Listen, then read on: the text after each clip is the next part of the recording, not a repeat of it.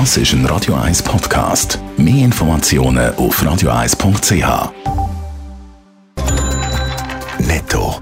Das Radio 1 Wirtschaftsmagazin für Konsumentinnen und Konsumenten wird Ihnen präsentiert von Blaser Greinicher.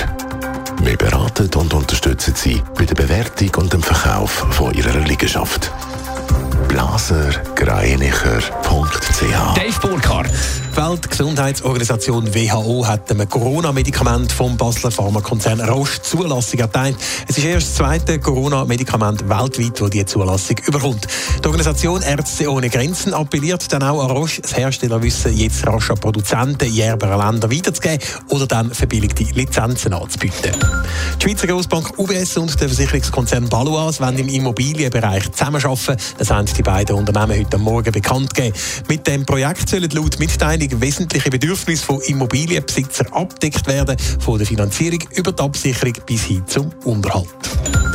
Über das Wochenende vom Nationalviertag in den USA hat die Fluggesellschaft American Airlines einen regelrechten Passagierboom erlebt. So sind vom 1. bis am 5. Juli 2,7 Millionen Passagiere befördert worden. Das sind dreimal mehr als im gesamten Corona-Jahr 2020. Nicht nur in den USA, wie gerade gehört, wird nach der Corona-Pandemie langsam aber sicher wieder mehr geflogen. Weltweit nimmt die Zahl der Flüge wieder zu. Für einen Versicherungskonzern ist die Erholung der Flugbranche aber nicht ganz ohne Risiko.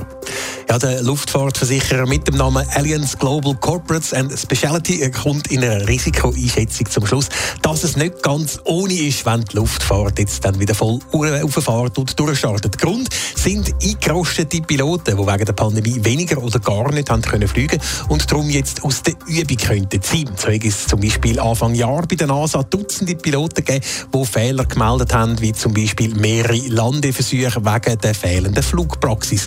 Ein weiteres Problem sieht der Versicherer außerdem bei den Flugzeugen selber. Die könnten durch lange Umstehen während der Pandemie Schäden erlitten. Das sind natürlich Bedenken, die man in der Branche nicht gerne hört. Nein, und man halten sie dann auch für ein bisschen alarmistisch. So sagt zum Beispiel ein Fluglehrer gegenüber der Nachrichtenagentur Kista Onestia, dass das Bundesamt für Zivilluftfahrt Basel sehr genau darauf geschaut hätte, dass die Piloten auch während der Pandemie können im Training bleiben und auch bei der Fluggesellschaft Swiss heisst, dass Piloten auch in der Kurzarbeit jederzeit genug Flugpraxis gehabt haben. Außerdem sind ergänzend Flugsimulator-Trainings durchgeführt worden. Und auch Basel versichert, dass sich Schweizer Flugpassagiere überhaupt keine Sorgen machen müssen. Netto. Das Radio 1 Wirtschaftsmagazin für Konsumentinnen und Konsumenten.